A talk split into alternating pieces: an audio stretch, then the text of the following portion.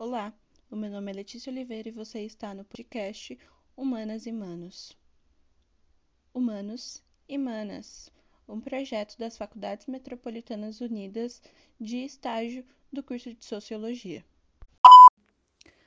Durante o processo de redemocratização do Brasil e da luta por uma nova Constituição, nós temos várias figuras que, que participam desse processo, não somente Ulisses Guimarães, que foi citado no episódio anterior, mas também temos Leonel Brizola, do PDT, temos o Fernando Henrique Cardoso, o, o próprio Lula.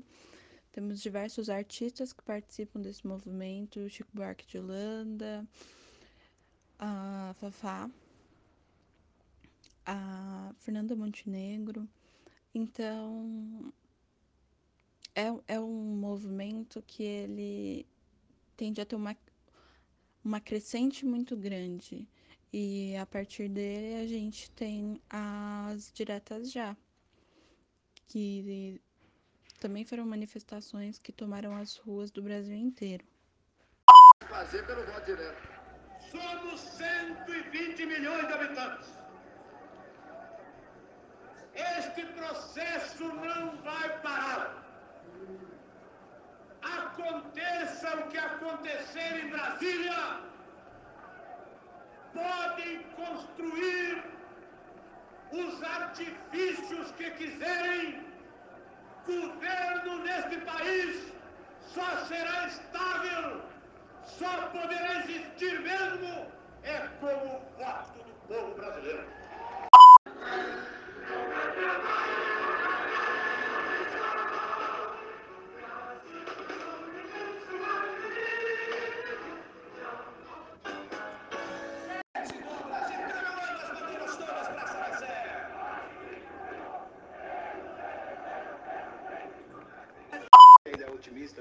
Possibilidade de, de aprovação das diretas? Eu sou otimista no sentido de que o povo tem que estar presente, o povo esse no qual nós todos nós todos pertencemos a esse que somos povo, não é isso? E eu acho que é a nossa permanência em estado de E vigília. outra vez estamos reunidos aqui. Mais um momento bonito da história brasileira. Todos nós, juntos, estamos construindo um novo país. Nesse tremular festivo dessas cores, todas jogadas aqui, e com o gosto e a sensação de liberdade. Eu gostaria de chamar agora que ficasse aqui ao nosso lado. Figuras ilustres, alguns convidados. São Paulo recebe outra vez. José Richa, governador do Paraná, junto com o governador Franco Monteiro, governador Manuel Brizola, do Rio de Janeiro, governador Montoro Dona Lucia Montoro, presidente nacional do PMDB, Ulisses Guimarães, que acaba de chegar, presidente nacional do PP, Lula, que acaba de chegar. E quais são os novos direitos do cidadão? Veja nesta reportagem de Domingos Meirelles. Agora, de acordo com a nova Constituição, a polícia em todo o país vai ter que agir assim. Ninguém poderá ficar preso para averiguação. As prisões agora só poderão ser realizadas em flagrante ou por ordem do juiz. Imagens como esta de prisões na rua para averiguações são proibidas pela nova Constituição. Outra coisa que eu queria mencionar, que nós falamos bem brevemente sobre a Carta aos Brasileiros, que foi que, foi lida, né, pelo Gofredo da Silva Teles, jurista e professor universitário da Faculdade de Direito da Universidade de São Paulo, a USP, que em 1977 ele traz essa carta, né, pedindo, já articulando esse movimento da nova Constituição. Então, essa carta que é lida pelo Gofredo Teles, ela é muito importante E eu acho legal a gente dar uma lida nela. E ela é bem grande, mas acho que tem algumas coisas que a gente pode dar uma ressaltada, sim. Então, como que não dá para ler tudo de uma vez, eu vou tentar dar uma resumida também. E desse documento, né?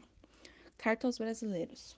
Das arcadas do Largo de São Francisco, do território livre da Academia de Direito de São Paulo, dirigimos a todos os brasileiros esta mensagem de aniversário, que é a proclamação de princípios de nossas convicções políticas. Na qualidade de herdeiro do patrimônio recebido de nossos maiores, ao ensejo dos sesquicentenário dos cursos jurídicos no Brasil. Queremos dar o testemunho para as gerações futuras de que os ideais do Estado de Direito, apesar da conjuntura da hora presente, vivem e atuam, hoje como ontem, no espírito vigilante da nacionalidade. Queremos dizer, sobretudo aos mo moços, que nós aqui estamos e aqui permanecemos decididos, como sempre, a lutar pelos direitos humanos, contra a opressão de todas as ditaduras. Nossa fidelidade de hoje aos princípios basilares da democracia é a mesma que sempre existiu à sombra das arcadas. Fidelidade indefectível e operante, que escreveu as páginas da liberdade na história do Brasil. Estamos certos de que esta carta exprime o pensamento comum de nossa imensa e poderosa família, da família formada durante um século e meio na Academia do Largo de São Francisco, na Faculdade de Direito de Olinda e Recife e nas grandes faculdades de direito do Brasil. Família indestrutível, espalhada por todos os rincões da pátria, e da qual já saíram na vigência de constituições democráticas 17 presidentes da República. É importante, nesse sentido, ressaltar que essa carta ela tem um, um teor muito jurídico. E não somente um teor muito jurídico, mas como um orgulho jurídico. Então, a gente pode encontrar um pouco de uma língua bem juridiquês, assim, nessa carta, porque a gente está falando de pessoas, né, advogados, que fizeram parte das faculdades de direito do Brasil e que se juntaram reivindicando pelo Estado de Direito de fato. Um, o legal e o legítimo. Deixamos de lado o que não é essencial. O que aqui diremos não tem a pretensão de constituir novidade. Para evitar interpretações errôneas, nem sequer nos vamos referir a certas conquistas sociais do mundo moderno. Deliberadamente nada mais diremos do que aquilo que, de uma ou outra maneira, vem sendo ensinado, ano após ano, nos cursos normais da Faculdade de Direito, e não transporemos os limites do campo científico da nossa competência. Partimos de uma distinção necessária. Distinguimos entre o legal e o legítimo. Toda lei é legal, obviamente, mas nem toda lei é legítima. Sustentamos que só é legítima a lei provinda de fonte legítima. Das leis, a fonte legítima primária é a comunidade a que as leis dizem respeito. É o povo ao qual elas interessam. Comunidade e povo em cujo seio as ideias das leis germinam, como produtos naturais das exigências da vida. Os dados sociais, as contingências históricas da coletividade, as contradições entre o dever teórico e o comportamento efetivo, a média das aspirações e das repulsas populares, os anseios dominantes do povo, tudo isso, em conjunto, é que constitui o manancial de onde brotam normas espontâneas de convivência. Originais intentos de ordenação, às vezes usos e costumes, que irão inspirar a obra do legislador. Das forças mesológicas dos fatores reais imperantes na comunidade é que emerge a alma dos mandamentos que o legislador, legislador na forja parlamentar, modela em termos de leis legítimas. A fonte legítima secundária das leis é o próprio legislador, ou o conjunto dos legisladores de que se compõem os órgãos legislativos do Estado. Mas o legislador e os órgãos legislativos somente são fontes legítimas das leis enquanto forem representantes autorizados da comunidade, voz oficial do povo, que é a fonte primária das leis. Então, aqui, quando a gente fala que a lei ela só é legítima quando ela vem de fonte legítima, ou seja, quando ela de fato representa o povo, a gente está falando da democracia de fato.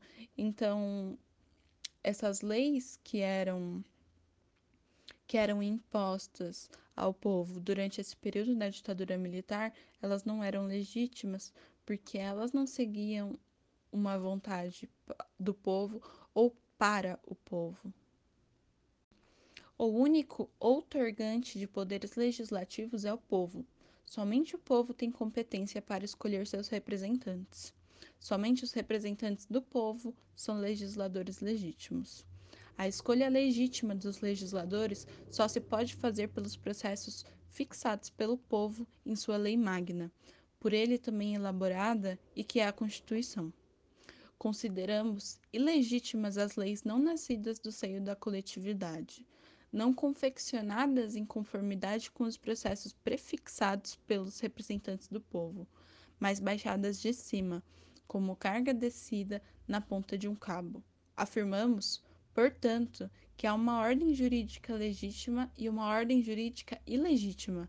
A ordem imposta, vinda de cima para baixo, é ordem ilegítima. Ela é ilegítima porque, antes de mais nada, ilegítima é a sua origem. Somente a legítima a ordem que nasce, que tem raízes, que brota da própria vida no seio do povo. Imposta, a ordem é violência. Às vezes, em certos momentos de convulsão social, apresenta-se como remédio de urgência, mas, em regra, é medicação que não pode ser usada por tempo dilatado, porque acaba acarretando males piores do que os causados pela doença. Então, dentro desses diversos direitos que a gente está citando, que formam o texto base da Constituição de 1988, a Constituição Cidadã, que determina os direitos, os deveres, os direitos políticos, os direitos como cidadãos do Brasil. E isso é muito importante, porque nós temos vários exemplos de como a Constituição ela pode ser ah, como que eu digo, ela pode ser desrespeitada de diversas formas. E e é inclusive. Mas mais que isso, a Constituição, ela é a lei suprema do país. Ela é o fundamento principal em que o país se baseia. Então, quando a gente desrespeita esses preceitos democráticos da nação, a gente não está desrespeitando apenas a lei, como a gente está desrespeitando o nosso direito como brasileiro, porque a gente está desrespeitando o que torna o cidadão brasileiro. E toda essa história que envolve a construção de uma Constituição que respeite todos os direitos de cada cidadão e cada emenda que vai entrando com, com o objetivo de, de incluir todos os cidadãos. Como, por exemplo, o fato de que a Constituição de 88 ela reconhecia como família a união entre homem e mulher. a união estável entre homem e mulher. Mas não faz muito tempo o Supremo Tribunal Federal, o STF, reconheceu a união entre dois homens ou duas mulheres como também conceito de entidade familiar. Então, isso garante os direitos na Constituição, os direitos que estão previstos na Constituição para casais também do mesmo sexo. Isso é muito importante. Então, pensando um pouco na Carta aos Brasileiros e no movimento de Constituição, como a gente já deu uma lida um pouco sobre os direitos previstos na Constituição, eu vou tentar dar uma continuada aqui na leitura sobre os direitos da, que já estão previstos na Constituição e ao mesmo tempo, eu quero nos próximos episódios que a gente continue fazendo essa leitura sobre a Carta aos Cidadãos. Então, apesar de ser um texto muito grande mesmo, uh, o texto da Constituição, uh, a ideia é mais fazer, dar uma enxugada nele e entre esse e os próximos episódios e lendo ainda alguns trechos, porque ele é um texto de compreensão fácil, é um texto que ele não dificulta para que a gente entenda quais são os nossos direitos que estão previstos pela, pela Constituição. Ou seja, os direitos que a lei maior do, do nosso país garante para todos os cidadãos que vivem em território brasileiro. E, e é importante a gente conhecer. É importante a gente conhecer pelo menos uma parte desses nossos direitos que não só para a gente se compreender como cidadão brasileiro, mas para a gente saber quais são os nossos direitos que estão sendo efetivados ou não e o que a gente pode exigir do poder público ou dos espaços que a gente que a gente ocupa. Título 2 dos Direitos e Garantias Fundamentais. Capítulo 1 dos Direitos e Deveres Individuais e Coletivos. Artigo 5. Todos são iguais perante a lei, sem distinção de qualquer natureza, garantindo-se aos brasileiros e aos estrangeiros residentes no país a inviolabilidade do direito à vida, à liberdade, à igualdade, à segurança e a propriedade, nos termos seguintes. Primeiro, homens e mulheres são iguais em direitos e obrigações, nos termos desta Constituição. Segundo, ninguém será obrigado a fazer ou deixar de fazer alguma coisa senão em virtude da lei. Terceiro, ninguém será submetido a tortura nem a tratamento desumano ou degradante. Quarto, é livre a manifestação do pensamento, sendo vedado o anonimato. Quinto, é assegurado o direito de pessoa, proporcional ao agravo, além da indenização por dano material, moral ou à imagem. Sexto, é inviolável a liberdade de consciência e de crença, sendo assegurado o livre exercício dos cultos religiosos e garantida, na forma da lei, a proteção aos locais de culto e suas liturgias.